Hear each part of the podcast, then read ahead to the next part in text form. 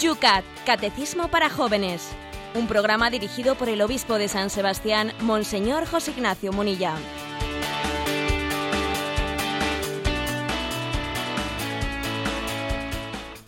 Buenos días, querida familia del Yucat. Empezamos un programa más de esta serie que a la misma hora Radio María os ofrece todos los días. Es el Yucat, este espacio en el cual, con la ayuda del obispo de San Sebastián, desgranamos todos los días, punto a punto, ese catecismo para los jóvenes. Amanecemos en un día que, bueno, pues ahora mismo luce el sol, aunque los meteorólogos nos dicen que hoy también tendremos lluvia. 9 grados en San Sebastián. Yolanda, buenos días por Madrid. Buenos días, aquí 7 grados. Bueno, pues 7, 9, la temperatura fresquita, parece que nos vuelve de nuevo los aires frescos y están, están entrando en la iglesia. Nos sigue sorprendiendo el Papa Francisco.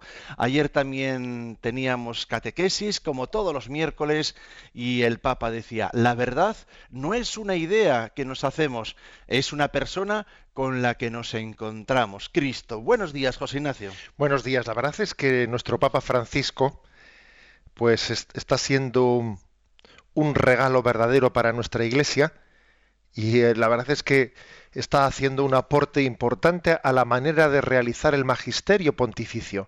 Todas las mañanas en su Eucaristía matutina, que celebra allí la residencia de Santa Marta, pues pronuncia unas palabras espontáneas, por cierto, sin que estén escritas, fruto de, pues de ese rato previo de oración que él ha tenido por la mañana antes de celebrar la Eucaristía, y allí nos sorprende todas las mañanas con unas palabras muy directas, muy directas, que después tienen que ser puestas por escrito y tiene, bueno, mm, es sorprendente, ¿no? Que el magisterio de la Iglesia se pueda expresar de una manera tan, eh, pues tan espontánea, tan viva, tan viva.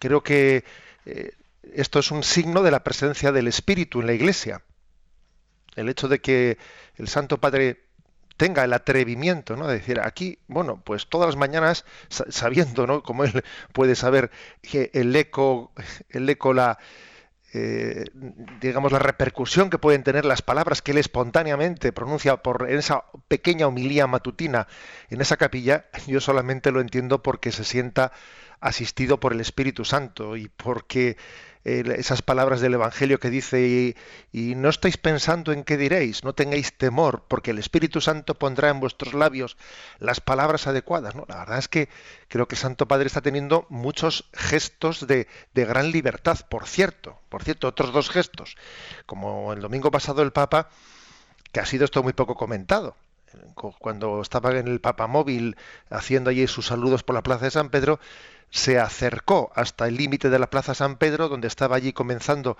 para hacer una marcha por Roma, una marcha pro vida, una serie de, de militantes pro vida que habían convocado ¿eh? después del saludo eh, papal del mediodía pues, para el inicio de una marcha pro vida por el centro de Roma y él con su coche fue hasta donde comenzaba esa marcha pro vida y les dio la bendición antes de partir.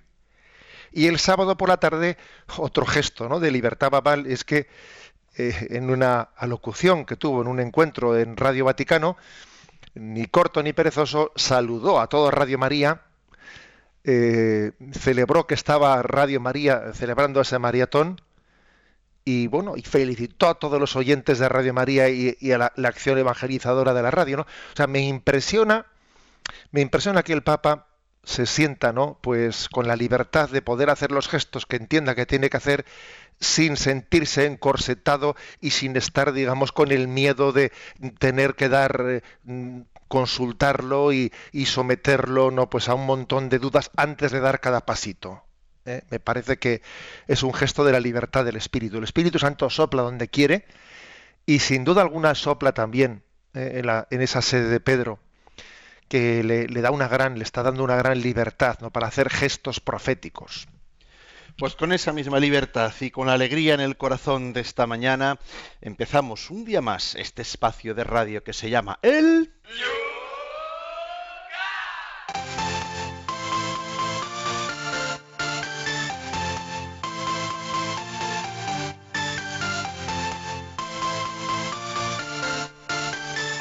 Comenzamos nuestro espacio diario de radio con esas preguntas que quedaban pendientes en las redes. Pedimos perdón a todos los oyentes que son usuarios del correo electrónico yucat@radiomaria.es. Sigue nuestro sistema informático caído, el radiomaria.es y no podemos no hemos podido acceder a leer vuestros correos. ¿Eh? Por lo tanto, bueno, pues luego nos vendrán ¿eh? todos juntos, entendemos que los podremos recibir, pero todavía el servidor no funciona. Luego disculpas a todos los que habéis utilizado ese sistema y veréis que, bueno, pues vuestras preguntas no salen al aire en estos días. Sí que tenemos el Facebook y el Twitter funcionando y vamos a leer lo que por ahí nos ha llegado. Michel desde Tarragona nos dice, me llama la atención que se haya llegado a ligar el aborto al avance de una sociedad. Una legislación abortista sería progresista, mientras que la legislación que prohíba el aborto sería retrógrada. No se nos ha metido un gol en los parámetros de comunicación, nos dice Michel. Por lo menos se nos está intentando meter, ¿no? Cuando se pretende vender el aborto bajo perspectiva de progreso, mientras que la postura provida de defensa de la vida es una postura conservadora o retrógrada, pues claro que hay una cierta batalla de comunicación. Eh, la verdad es que, claro, la equivocación de fondo consiste en decir que el progreso es, equivocarse o es equiparar equivocadamente el progreso a la velocidad. El que corre mucho, ¿no? Es el que el que corre mucho, ese sería el que progresa. No, no, no, perdón. Es que el progreso no está unido a la velocidad, está unido también a la dirección. ¿En qué dirección corro? Si yo corro mucho, pero corro en la dirección equivocada, pues no estoy progresando, me estoy alejando de la meta. Ese es el error, ¿no? El error es que progresar es, consiste en correr, es decir, en, dejar nuestra tradición. ¿eh? Apartarnos de ella. No, no, es que progreso no, no, existe. No se puede ser progresista sin un rumbo, sin una dirección, porque el progreso, por su propio nombre, indica una dirección. Indica una dirección. Lo contrario, esta sociedad se parece a un pollo al que le han cortado la cabeza y corre, corre de aquí para allá, pero no sabe exactamente hacia dónde está corriendo. No sé si habéis visto ese espectáculo alguna vez. Recuerdo yo de mi infancia en el caserío de la madre, pues ver el espectáculo de un pollo o una gallina al que le cortan la cabeza, vamos, para, para preparar la, la, comida, ¿no? Y que se escapa y se pone a correr sin cabeza. Pues algo así es lo que nos ocurre a nosotros, que se corre sin cabeza, claro, y no se sabe en qué dirección se está corriendo. ¿eh? Por lo tanto, el auténtico progreso es el que camina hacia un lugar, hacia una dirección. Y cuando se plantea el aborto mm, como progreso, ¿por qué es progreso? Pues porque decido yo, y yo lo que quiero es decidir yo. Bueno, pero tú decides, no se trata de que decidas, sino de en qué dirección, ¿eh? en qué dirección tenemos que, caminar, ¿no? O sea, esa es la clave, ese es, eh, ese es ciertamente es el gran engaño en el que se, se, pretende no equiparar aborto a progreso, porque es que en realidad ser progresista es luchar por una legislación pues que defienda la vida y que por lo tanto prohíba el aborto. Toño, desde Tenerife. Veo que existen personas que están en contra del aborto, pero que sin embargo aprueban otros comportamientos contrarios a la moral católica, tales como la anticoncepción, el amor libre, etcétera, nos dice. ¿Qué cabe decir de estas actitudes? Bueno, por una parte, a ver, bienvenido sea ¿no? Eh, la reflexión ética que que aunque igual no tenga la sensibilidad suficiente para apreciar otros valores morales, por lo menos tiene la sensibilidad suficiente pues para entender que hay una vida humana que desde el punto de vista científico, pues esa vida humana tiene que tener eh, pues su propia autonomía, su reconocimiento jurídico, porque es que científicamente es un, un ser, ¿no? O sea, es que naturalmente es un ser que tiene su propia autonomía. Bueno, es decir, que aunque existan incoherencias, bienvenido sea el, reconocimiento de la dignidad de la vida. ¿no? Ahora, mm, nosotros no nos podemos quedar ahí, tenemos que ir más allá ¿no? y darnos cuenta de que eh, el, aborto está concatenado a otra serie de males. ¿eh? El aborto no es un mal aislado, no, está ligado a una serie de males. ¿no? Y recuerdo que el difunto cardenal López Trujillo, que fue el cardenal precepto pues de, la congregación para la familia y la vida, la vida ahí en la, en la Santa Sede, él decía, ¿no? Que la anticoncepción es hacer el amor sin hacer el niño. La fecundación asistida es hacer el niño sin hacer el amor. El aborto es deshacer el niño y la pornografía es deshacer el amor. Y bueno, recuerdo que cuando le escuché al cardenal López Trujillo pues hacer esta reflexión mm, me, llamó la atención cómo él nos ayudaba a darnos cuenta de que existe una concatenación de males. Es verdad que cada mal tiene, eh, vamos, no se puede equiparar los males, pero ojo, eh, o sea que tienen una relación entre ellos, están concatenados. ¿eh? Por lo tanto, al final afrontar el, un mal no se puede hacer en su raíz sin afrontarlos todos, porque en el fondo es para poder afrontar el tema del aborto es que hay que tener una alternativa, una concepción del amor humano, hay que tener una, antropología para poderla contraponer. De lo contrario, decir que el aborto es malo porque la ciencia lo ha demostrado, pero ha demostrado que existe una vida humana, pero no tener eh, no tener la capacidad de contraponer una, una antropología integral, ¿no? en la que se integren la sexualidad, el amor, eh, mm, digamos que eh, es, es, muy coja, ¿eh? es muy coja esa estrategia contra, contra el aborto. repito esa frase del cardenal Trujillo, la anticoncepción es hacer el amor sin hacer el niño. La fecundación asistida es hacer el niño sin hacer el amor. El aborto es deshacer al niño y la pornografía es deshacer el amor. Nos llega también desde Valencia, Elizabeth. Para superar la mentalidad abortista, entre otras cosas, en mi opinión, sería necesario dignificar la adopción. Y esto no es fácil en nuestra cultura, porque dar un hijo en adopción es vincularlo a situación de miseria. ¿Qué debería cambiar en nosotros para que se dignificase la adopción? Me parece interesante esta reflexión y esta pregunta de Elizabeth. ¿eh? ¿Qué debiera de cambiar en nosotros para que se dignificase la adopción? Es que, mm, claro, hay una contradicción, que en nuestra cultura está bien visto adoptar, pero está muy mal visto dar el niño en adopción.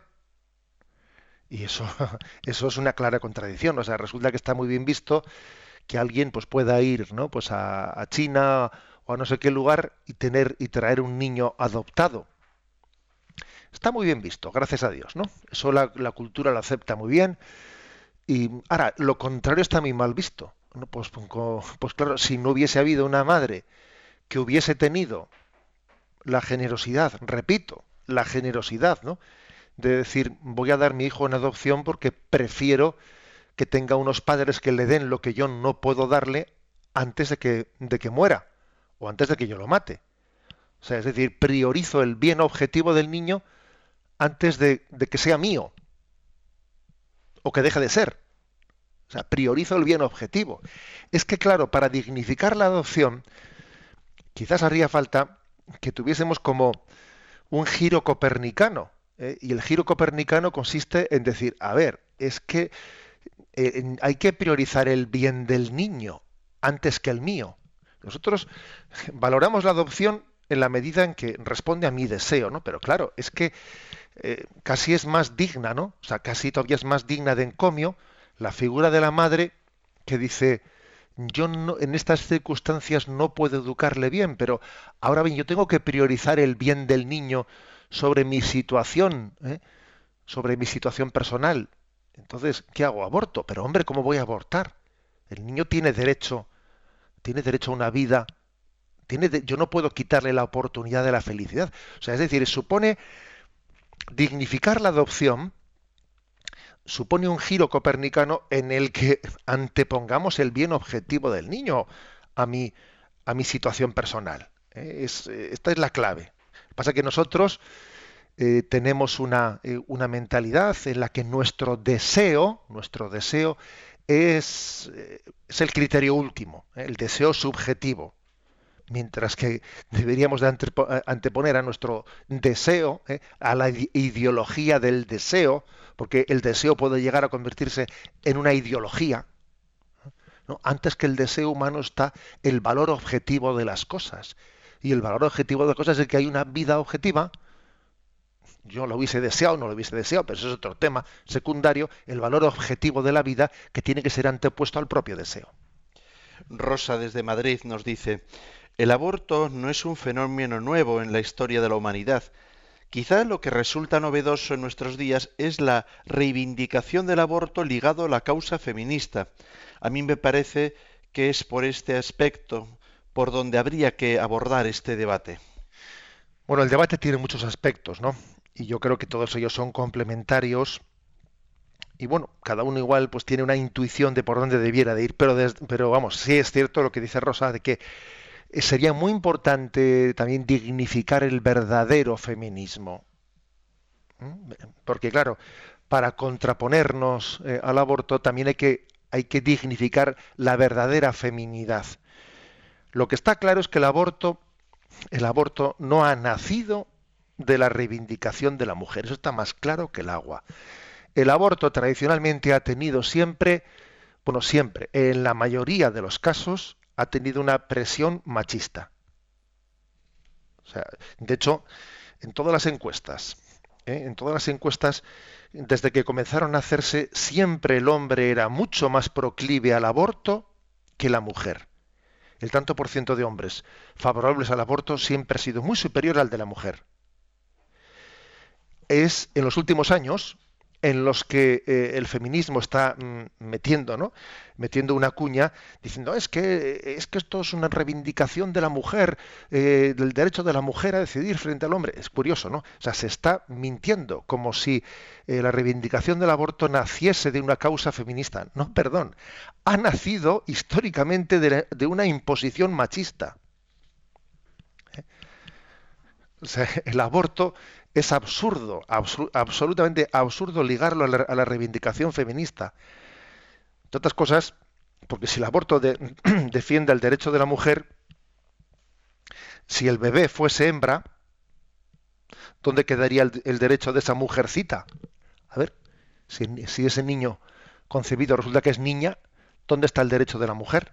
Es que, vamos, es volvemos un poco a lo objetivo, no a la ideología del deseo.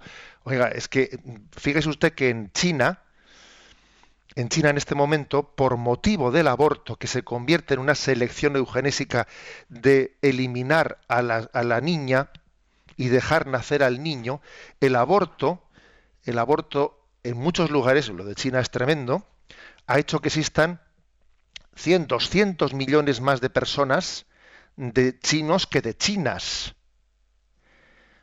O sea que lo, que lo que se supone que era una reivindicación en favor de los derechos de la mujer, resulta que de ello se deriva que las mujeres no nazcan y que el aborto sea utilizado contra, contra, eh, contra la propia mujer. Y entonces existen millones más de chinos que de chinas porque se utiliza el aborto para identificar cuándo es niña y que no nazca. Bueno, si esto es una reivindicación de la mujer, que venga Dios y lo vea. Lucía nos dice en Facebook, en la era de la tecnología, llamada nanotecnología, asombra ver lo que puede caber en un chip bien diminuto, y sin embargo nos resistimos a aceptar que la vida humana pueda estar plenamente presente en unas pequeñas células. He ahí una buena contradicción, dice Lucía. Pues sí, porque claro, eso de que cómo va a ser, cómo va a ser una vida humana si son tres células, ¿no? ¿Cómo, va a ser, cómo va a ser una vida humana si hay que mirarlo con lupa, con, eh, microscopio? o sea, es decir, el ligar la dignidad de la vida humana al tamaño o a los gramos, a lo cuantitativo, para entendernos, eso, esa, esa asimilación ¿no? de vida humana con gramos o con, o con tamaño, pues esa asimilación podría ser comprensible, no justificable, podría ser comprensible, pues hace 70, 80 años, eh, pues cuando cuando nosotros no teníamos ¿no? Pues, la capacidad de entender que puede haber no pues, pues que puede estar eh, puede existir la capacidad de pues como dice la, nuestra oyente Lucía no pues de ser capaces de concentrar en un chip pues más información que la que puede caber en toda una biblioteca. A ver, pero si es que hoy en día, eh, si es que todo lo que cabe en una biblioteca, ¿eh? con, cientos de metros cuadrados de espacio para guardar libros, es que pueden caber en un pequeño chip, ¿no? Y nosotros que tenemos esa conciencia de que la clave no está en el tamaño a nivel tecnológico, no vamos a tener esa misma sensibilidad para entenderlo también a nivel biológico. Terminamos con una pregunta de Celia que nos dice, a propósito de la defensa de la vida, ¿qué opina de la película La Misión cuando Jeremy Irons y Robert De Niro toman esas decisiones contrapuestas? Uno decide luchar y el otro no. Bueno, pues eh, aunque habíamos dado el salto al tema del aborto, en el tema del Yucat teníamos muy reciente, ¿no? Pues el discernimiento sobre qué es legítima defensa, qué no es legítima defensa, etcétera, etcétera. Y decíamos allí también que para que para que la utilización de la violencia para defenderse de un injusto ataque pues sea proporcional, también hay que también hay que discernir eh, de si existe una probabilidad, ¿no? Una probabilidad de éxito.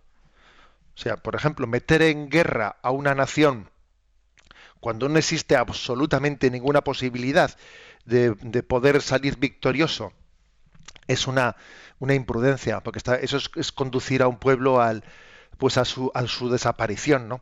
Entonces, dentro de aquella circunstancia concreta ¿no? de, la, la película de la misión, a ver, cuando el ejército portugués se lanzó contra aquellas reducciones del guaraní, a ver, la, posibilidad de que, de que aquellos indios pudiesen resistir, pues es que era, era inviable, inviable, por lo tanto una resistencia eh, armada lo, que conduce a un pueblo pues es a su autodestrucción, a su, a su desaparición.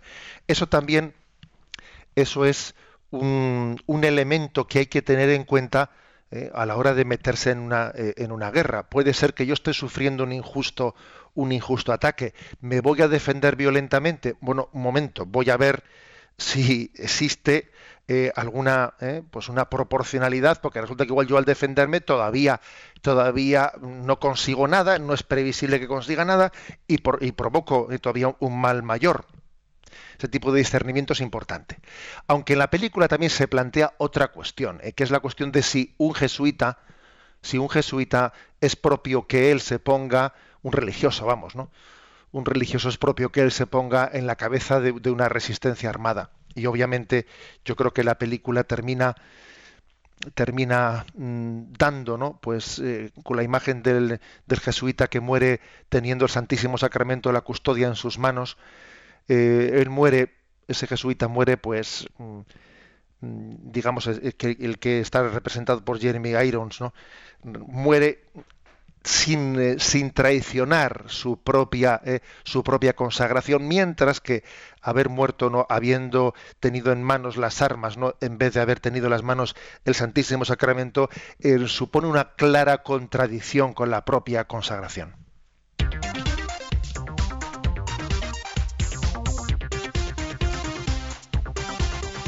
Son las 8 y 23 minutos, 7 y 23 minutos en las Islas Canarias. Estás en Radio María. Esto es El Yucat. Vamos con el punto 386 para el programa de hoy. ¿Por qué el quinto mandamiento protege también la integridad física y psíquica de la persona?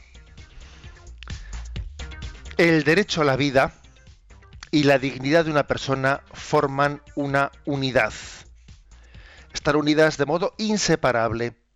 También se puede llevar a una persona a la muerte psíquica. El mandamiento no matará se refiere a la integridad tanto física como psíquica. Toda tentación o incitación al mal, todo recurso a la violencia es un pecado grave, especialmente si sucede en una relación de dependencia es especialmente grave el delito cuando son agredidos niños por los adultos que los tienen a su cargo. Esto se refiere no solo a los abusos sexuales, sino también a la seducción mental por parte de padres, sacerdotes, profesores o educadores a la desviación de valores morales, etc. Bueno, un tema duro ¿eh? el que plantea el Yucat en este punto 376, pero, pero muy real. Es decir, Em, hay pasajes del Evangelio que son tan, eh, tan contundentes como este que aquí nos recuerda el Yucat, el capítulo 18 de San Mateo, versículo 6, que dice, ¿eh? fijaros que posiblemente no haya en todo el Evangelio un texto tan fuerte como este. Al que escandalice a uno de estos pequeños que creen en mí, más le valdría que le colgasen una piedra de molino al cuello y lo arrojasen al fondo del mar. Es una palabra dicha por Jesús, que es una palabra tremenda. ¿eh? Más le valdría, ¿eh? antes que escandalizar a, uno de esos pequeños, antes que hacerle mal a uno de esos pequeños, que le pusiesen al cuello ¿no? una, una piedra de molino y lo lanzasen al mar. Una palabra más fuerte posiblemente no haya pronunciado ¿no? el Señor en, los Evangelios. Por lo tanto, eh, el no matarás, la Iglesia no lo ha entendido exclusivamente como no matar la vida física, es que también se puede matar la vida espiritual. Se puede matar la vida espiritual. Es posible que se esté infligiendo, ¿no? Pues un, un daño muy grande, muy grande, pues por motivo, por ejemplo, del pecado de los padres, de, su, de, la, de, sus desavenencias, de la falta de armonía en el hogar. ¿eh? Pues de ahí está, estamos infligiendo daños psicológicos en nuestros hijos por ejemplo. ¿eh? Hace poquito ¿eh? visitaba yo una, eh, pues un centro escolar y, me decían pues que era, era obvio ¿no? que el fracaso escolar estaba totalmente ligado a pues a la desestructuración de la familia en la que habían nacido esos chicos. Me decían, bueno, es que la correlación es que es, vamos, no, no grande, sino total. O sea, que se les ha infligido un daño eh, psicológico también, psicológico espiritual. O sea, ese chico, su fracaso escolar, su no capacidad de poder abordar unos estudios, es porque se les ha infligido un daño. Y eso supone una agresión. Bueno, por lo tanto, el tema de los abusos, de los abusos sexuales, el tema de los abusos, que, que, que uno de los dramas más grandes que se pueden decir es que la familia, que en sí, pues es el lugar más sagrado, sin embargo, es el lugar en el que se pueden llegar a, o sea, no, de hecho, de hecho se producen más abusos hacia los pequeños, ¿no? Es terrible que, que estadísticamente hablando, la familia, que es el lugar en el que se, custodia la vida, también en ella exista esa tentación de abusar de los pequeños, ¿no? Por parte de los padres. Es terrible que también eso se pueda producir entre nosotros en el seno de la propia Iglesia, como nuestro querido Papa Benedicto XVI ha tenido eh, tuvo esa valentía profética de desenmascararlo, de ponerlo encima de la mesa y decir, a ver, no consintamos que nadie que nadie esté utilizando la casa de Dios, la consagración que la Iglesia le ha encomendado para escandalizar a los más pequeños. Es decir, que es que el demonio tiene una capacidad de pervertir lo más sagrado, el seno de la familia, o un educador, un sacerdote, eh, bueno, y tantas otras circunstancias. ¿no? O sea que, que no veamos estos males como algo mm, rarísimo, ¿eh? como algo mm, pues impensable, porque es que de hecho ocurre. ¿eh? De hecho ocurre, eh, aunque obviamente, no por la gracia de Dios, ya sabemos que son casos minoritarios, ¿no? Obviamente casos minoritarios, pero eh, estemos siempre atentos porque el espíritu de Satanás tiene, tiene la capacidad de pervertir lo más sagrado. Es más, eh, procura hacerlo, eh, especialmente, procura dañar lo que es más sagrado. Satanás ataca especialmente lo más sagrado y lo más sagrado es la familia y lo más sagrado es la iglesia.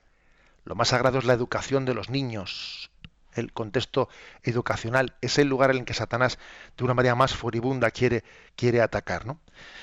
Em, eso de la seducción mental por parte de padres, tal, tal, eh, sacerdotes, profesores, educadores, seducción mental a qué se refiere? El, hecho de que nosotros, un educador, está llamado, ¿no? Pues a educar, pero sin pretender poseer a un niño.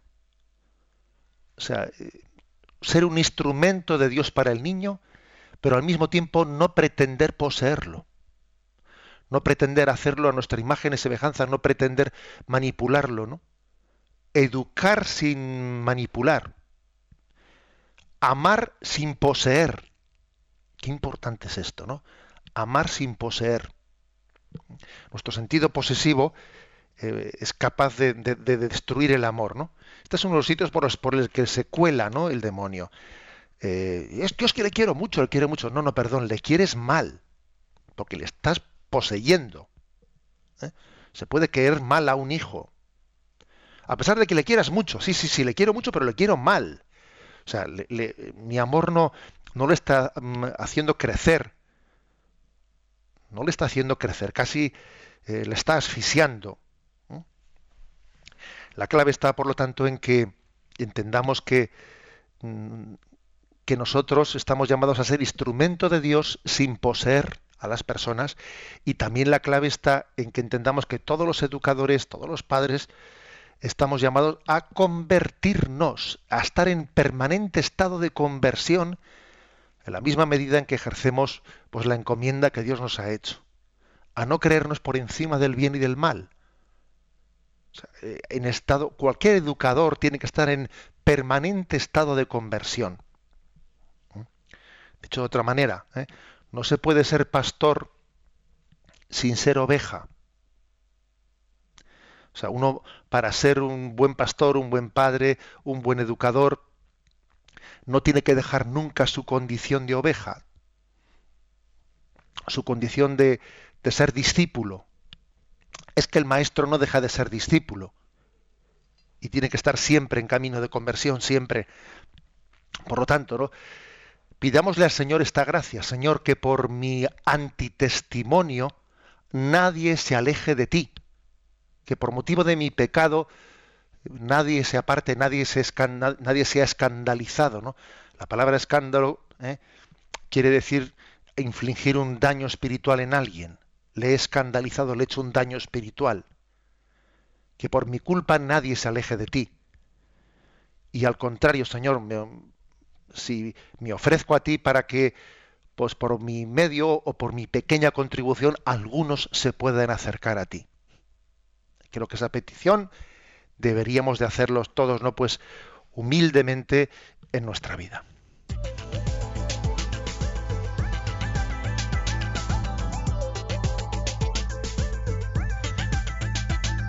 Son las 8 y 32 minutos, 7 y 32 minutos en las Islas Canarias. Tiempo para nuestros oyentes.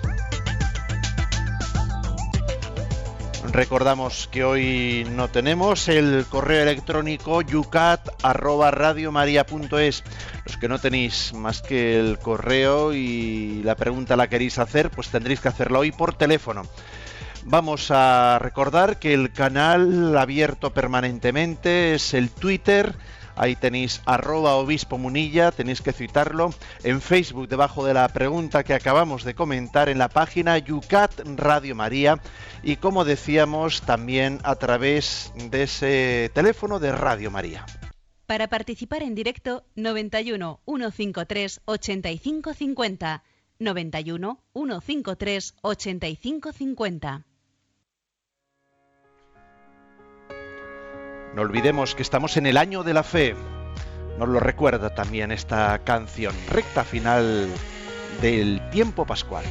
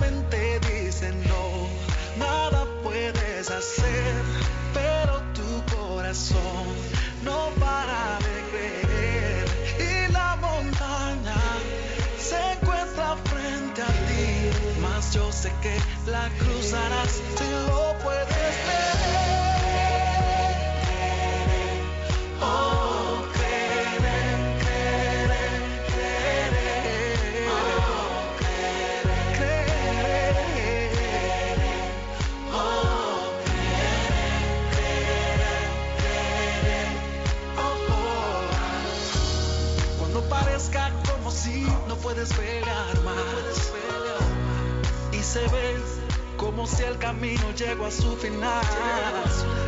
Cuando nadie en ti crea, cuando te cierren las puertas, por favor no te detengas, porque debes continuar.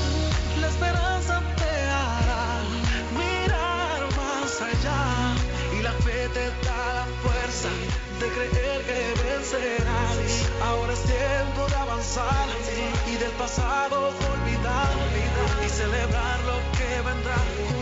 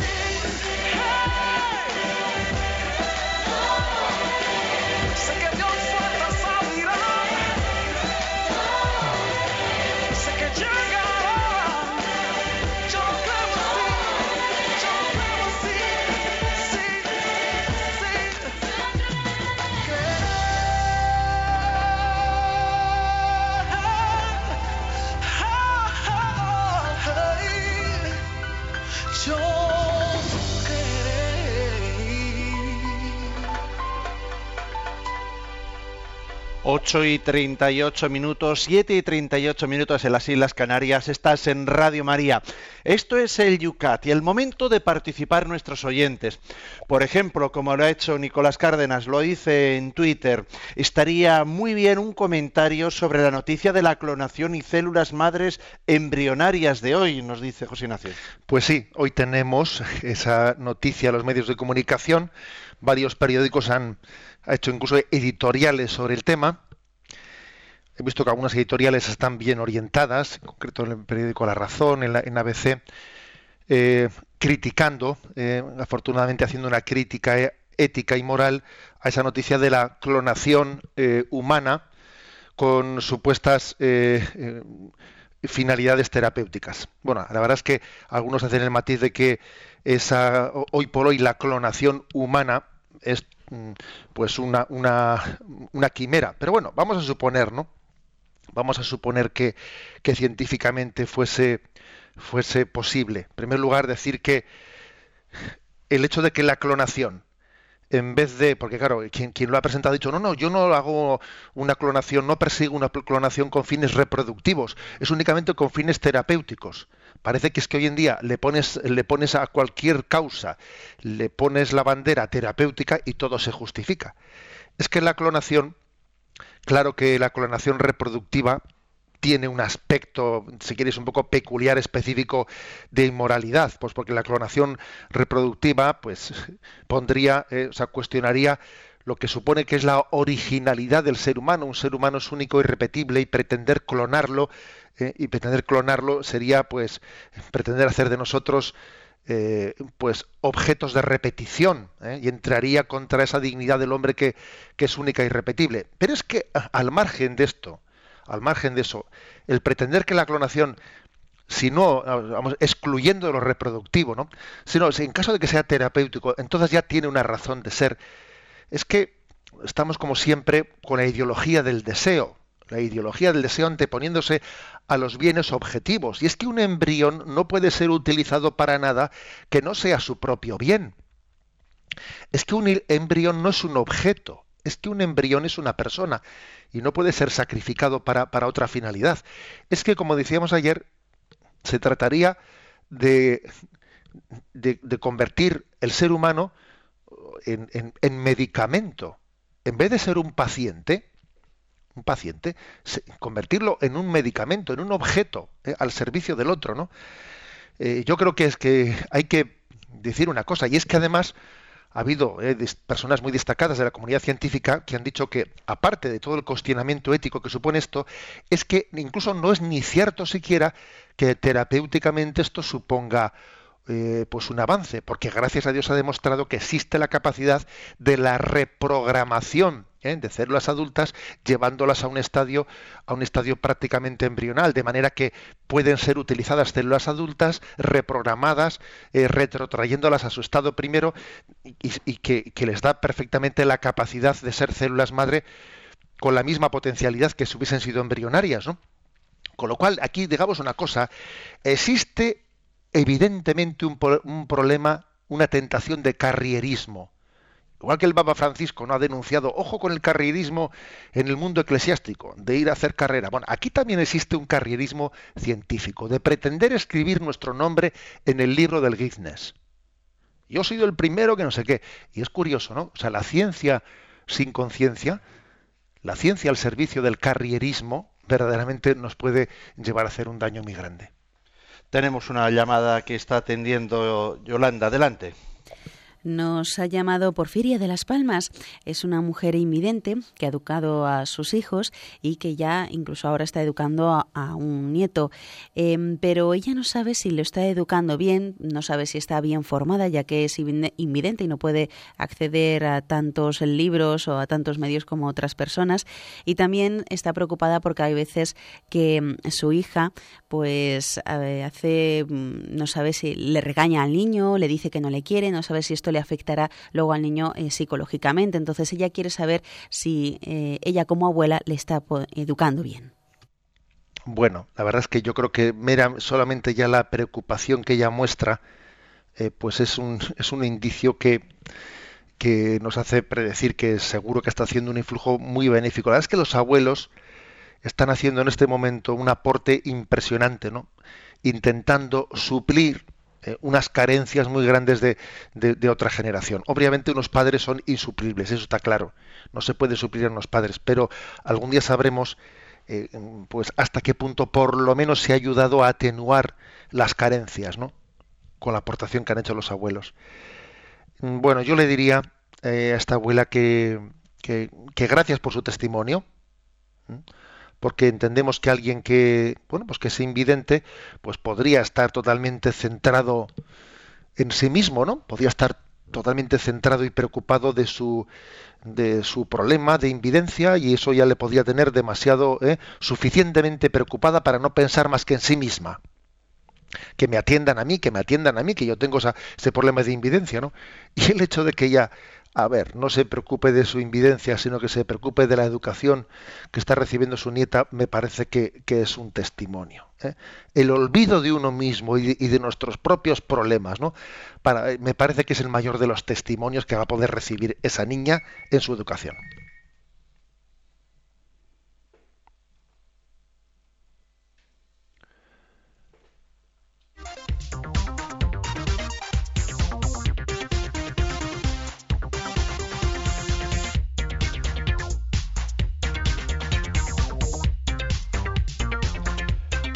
Continuamos con el Yucat, el punto 387. Dice así, ¿cómo debemos tratar nuestro cuerpo?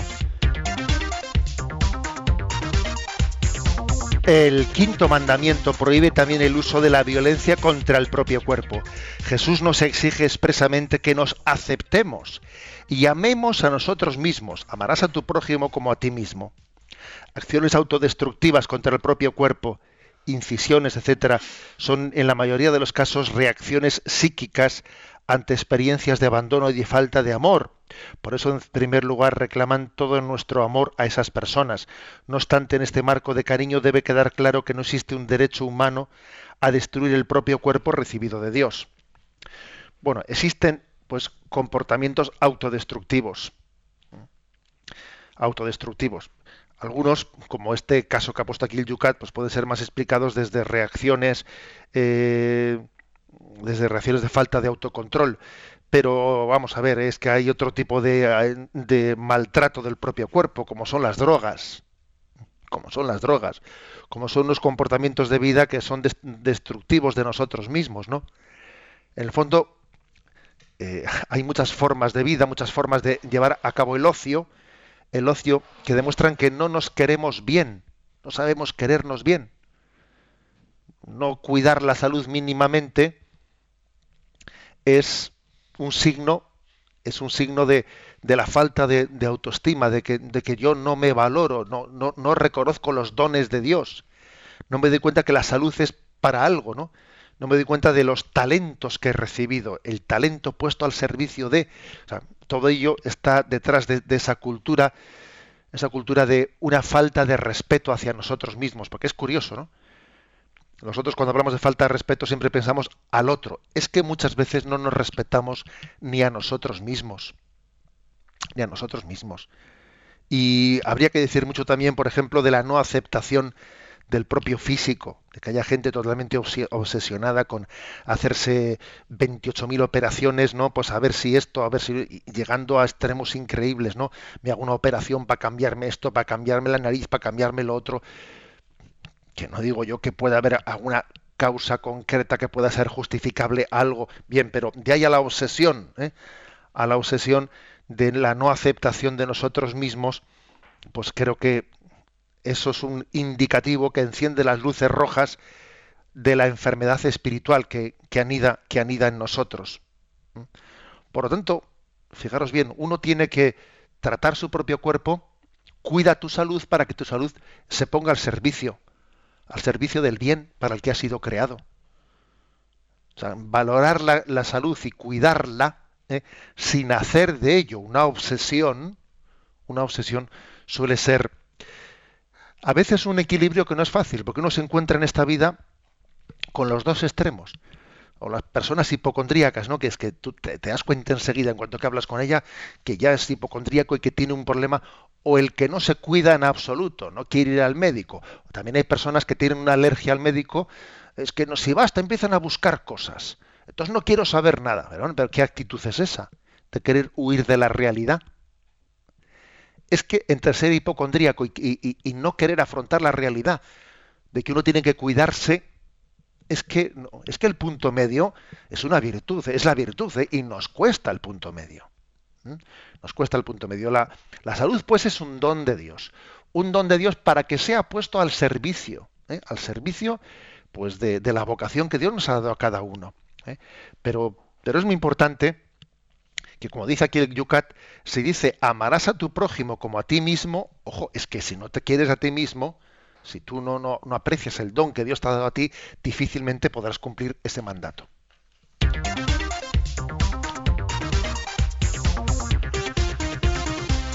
Y damos un paso más en este mismo tema que estamos comentando, el 388 para terminar el programa de hoy.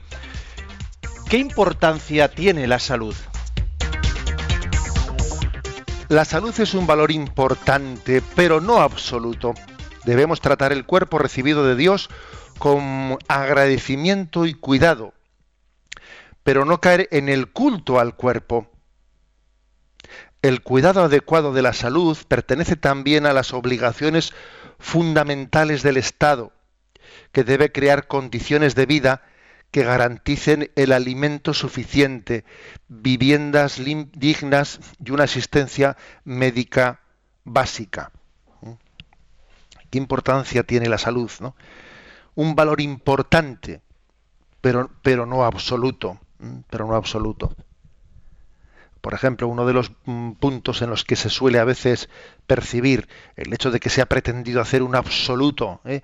un absoluto de la salud es cuando no se acepta ¿eh? pues, pues determinadas enfermedades y entonces uno llega a recurrir a un encarnizamiento terapéutico y voy a no sé qué sitio y me voy a la ¿eh? pues a una clínica que hay en no sé qué país para intentar porque allí es curioso a, veces no aceptamos no pues una enfermedad y entonces intentamos recurrir a lo que no digo de nuevo todo tiene que ser eh, enjuiciado posprudencialmente en cada caso pero yo hablo ahora no estoy enjuiciando casos concretos sino hablo de tendencias sociales en las que uno ve que hay una enfermedad espiritual de fondo no pues es que esta sociedad a veces no está está pivotando entre autodestruir la propia salud o estar por otro lado eh, pues obsesivamente viendo cómo la cuido y, a veces son las mismas personas las que hacen las dos cosas ¿eh? tengo un ocio destructivo ¿eh? pues el, el, día de fin de año un desmadre auténtico y luego tú ves que de repente los gimnasios, ¿no? estos de, cuidado del body, ala, están a tope los primeros días del año para intentar quitar las toxinas que me he metido en la fiesta de fin de año. Pero hombre, esto, esto ocurre. O sea, la gente se desmadra y luego están los gimnasios a tope en los, en los primeros días de enero para intentar quitarme las toxinas que me metí el día fin de año. Bueno, es, es por lo tanto una, una falta, es una muestra del desequilibrio interior del desequilibrio. ¿eh? Es una, mm, una mm, característica de nuestra sociedad que la ansiedad, ¿eh? la ansiedad nos lleva a es, una aliada de la falta de templanza. Eh, la ansiedad hace que el hombre tenga menos templanza, menos dominio de sí mismo y entonces fácilmente cae en, comportamientos que él mismo odia. ¿Sabéis lo que he escuchado esta mañana en la radio? Bueno, pues he escuchado una noticia que me ha hecho gracia había una persona, en Estados Unidos que no era capaz de dejar de fumar y tenía una ansiedad tremenda, una ansiedad tremenda, y la rabia que le ha dado de no poder ser capaz de dejar de fumar le ha llevado a ir a la comisaría, a la salida del cambio de guardia de los policías, y cuando ha salido un policía, pues pim pam, esta mujer se ha liado a puñetazos con el policía, claro, la han detenido, y cuando le han preguntado, no, pues a ver por qué eh, había hecho eso, ha dicho es que, es que era fumadora y entonces, como se ha sentido frustrada por no haber sido capaz de dejar de fumar, como resulta que en Estados Unidos, dentro de la cárcel, no permiten fumar a los presos, está totalmente prohibido, ha dicho, pues venga, me lío tortados con un policía que me metan en la cárcel y así dejo de fumar en la cárcel, ¿no? Y la verdad, cuando he escuchado la noticia, he dicho, madre mía, pero cómo, pero cómo estamos, ¿eh? pero cómo estamos, digamos, de falta de templanza, de falta de dominio de nosotros mismos, ya sé que he puesto un caso un poco extremo, pero es que, es que creo que también es paradigmático de cómo eh, la ansiedad eh, está de alguna manera corroyéndonos ¿no? interiormente. La salud, eh, la salud es un don de Dios, es un don de Dios, pero es un don de Dios pasajero. Es un don de Dios que, que por su propia dinámica, a ver, tiene, tiene la fecha de caducidad ya puesta. ¿Eh? Y por lo tanto, como me habéis oído muchas veces, pues decir que la salud es lo más principal y que eso y que eso en eso no se puede ceder, etcétera, mm, pues es un error. Hay personas que se empeñan en cultivar su salud con tal pasión y entusiasmo que nos demuestran hasta qué punto están enfermas. ¿eh? Que están enfermas moralmente por la pasión con la que se dedican a cuidar la salud. La salud es un don, pero es un don caduco. Es un don caduco que nos prepara para la vida eterna. Que esa salud sí que nos caduca, la de la vida eterna. Luego esforcémonos ¿no? por los bienes que son eternos y no, no pongamos el corazón totalmente en los bienes que son caducos. En lo que es caduco yo no puedo poner toda mi vida. Ahora eso sí, tengo que cuidarlo con prudencia y con responsabilidad para servirme de él para la vida eterna. Este es, por lo tanto, ¿no? pues el, el sentido cristiano ante la salud.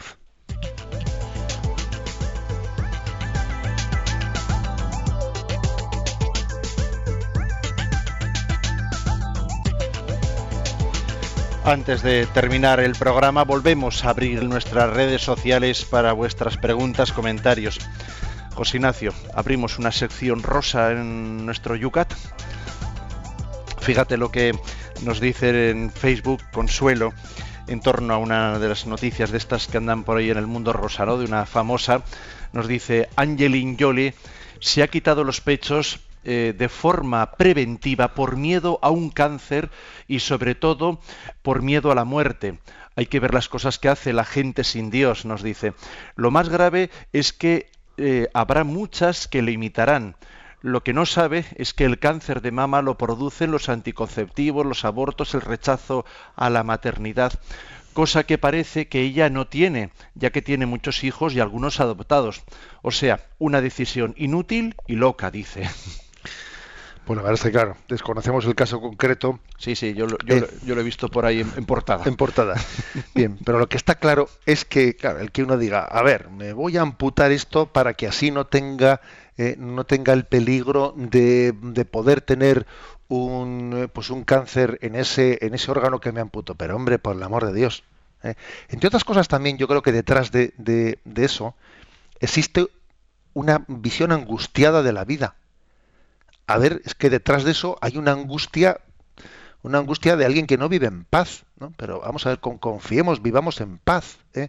aceptemos, ¿no? Aceptemos también los riesgos de la vida. Toda vida, todo, camino en la vida supone un riesgo. ¿eh? No hay nada sin riesgo, no hay nada. Pero es que eh, cuando nos paraliza, ¿no? Cuando es el miedo al futuro, ¿no? El que el que rige nuestra vida actualmente, creo que estamos estamos presos, no somos libres, si es el miedo a lo que pueda ocurrir el que está rigiendo, ¿no? Está rigiendo el momento presente. No tenemos tiempo para más y tenemos que poner al aire, en las redes sociales lo haremos también hoy a la tarde, las preguntas para el programa de mañana. Vamos a ver, tenemos las siguientes preguntas. 389. ¿Por qué es pecado tomar drogas? 390, ¿se pueden hacer investigaciones con personas vivas? 391, ¿por qué son importantes las donaciones de órganos? 392, ¿cómo se atenta contra el derecho a la integridad física de la persona?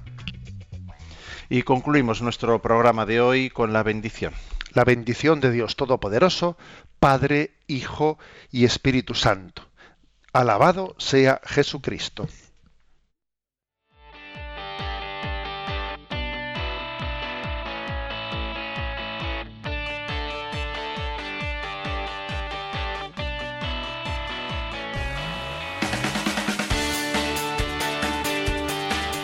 Y así finaliza en Radio María Yucat, un programa dirigido por el obispo de San Sebastián, Monseñor José Ignacio Monilla.